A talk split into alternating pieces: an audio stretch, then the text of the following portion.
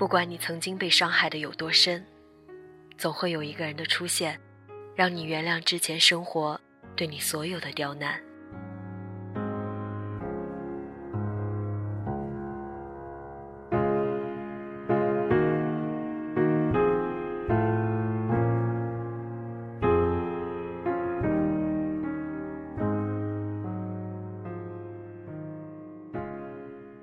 大家好，这里是荔枝 FM 幺八零八四。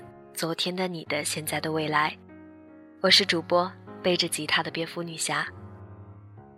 今天要和大家分享的文章选自大兵他们最幸福中的一个女人与杨先义的成长。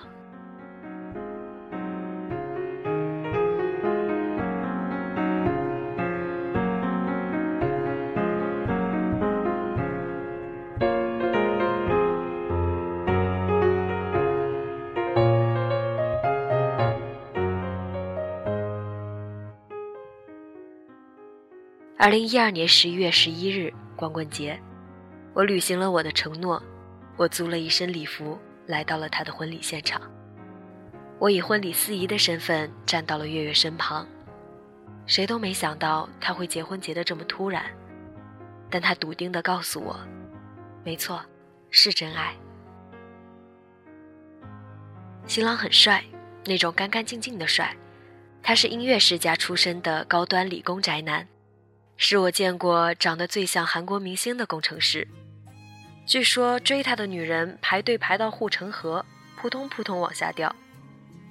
我自认为穿上礼服后气质高雅，风度十足，可站在他身旁，立马被衬成了山寨货。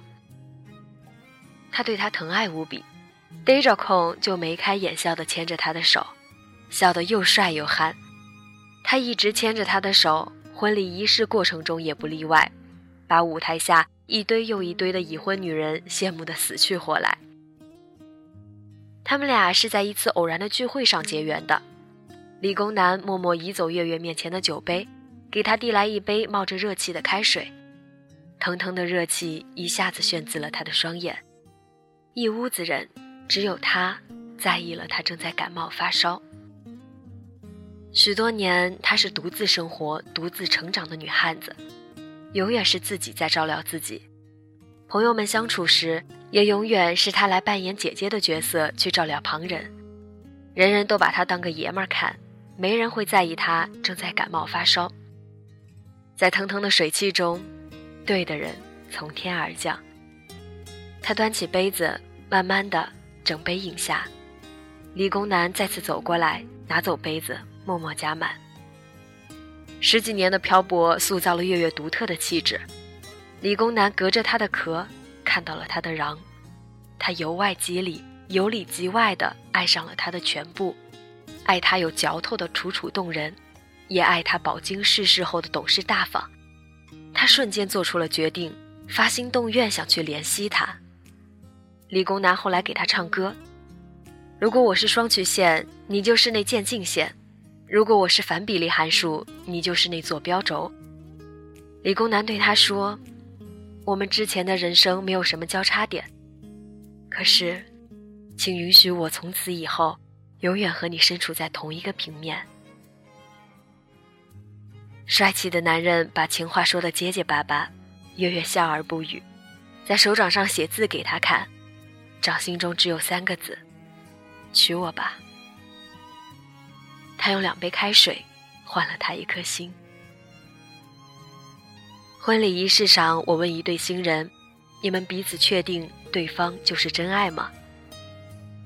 理工男憨憨地看着他，低声说：“就是你哦。”隔着厚厚的粉底，月月脸红红的，他没说话，只是无限温柔地看着他，像一个稚嫩的小女孩看着他从不敢奢望的礼物。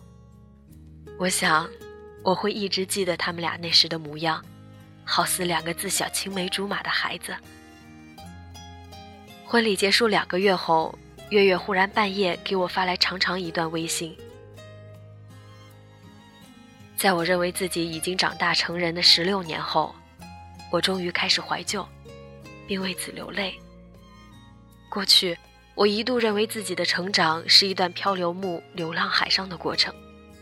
就算终于被冲上海岸，也是精疲力尽，没有热情和希望的。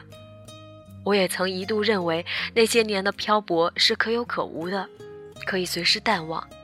今晚回头看，猛然间方品味到它的珍贵和回甘。今时今日，我对着电脑听着音乐淘着宝，偶尔侧过头看着两米之外床上熟睡的人，我时而微笑，时而流泪。这种爱深厚平静，弥足珍贵。这种从未体验过的幸福感，让人疯狂。回头看看往昔，真心庆幸那些停停走走的流浪。现在眼泪止不住的流淌，我为自己终于获得了这份成熟而无比欣慰。以前我说，如果我有了一个小孩子，我怎么会舍得再让他独自一个人去游荡？当下我在想，如果我有了一个小孩子。我反倒祝愿他能得到的是这种欲扬先抑的成长。好一个欲扬先抑的成长！谁的人生都不可能一马平川，与其前途未卜时黯然神伤，不如把这条路认知成一场欲扬先抑的成长。幸福或许是一颗一直揣在你口袋里的糖，可那奇妙的甜，只能被舔过种种滋味后的味蕾品尝。一个女人在她而立之年后，方才获得了她的糖。每个人的糖都是不同的，它有时是婚姻爱情，有时是目标希望，有时是生活方式价值取向，或者信仰。你猜，哪一颗是能甜到你的糖？我们的人生轨迹无外乎螺旋状矢量前行，兜兜转转，起起伏伏。画出一段又一段的抛物线，有许多人教我们如何去正确的经营这条抛物线，教我们如何去正确的获得那颗糖。可谁敢说自己能预测到未知的人生？这个世界又哪来的那么多正确答案？大多数人的正确答案就一定是属于你的正确答案吗？那些约定俗成的正确路线，适宜你真正的成长吗？我只想赠。欲扬先抑四个字给你，希望以里抛物线中的你，饱经焦虑，饱经迷茫，饱经欲扬先抑的成长。祝愿成长在抛物线某一段的你，尝到属于自己的糖，就像月月那样。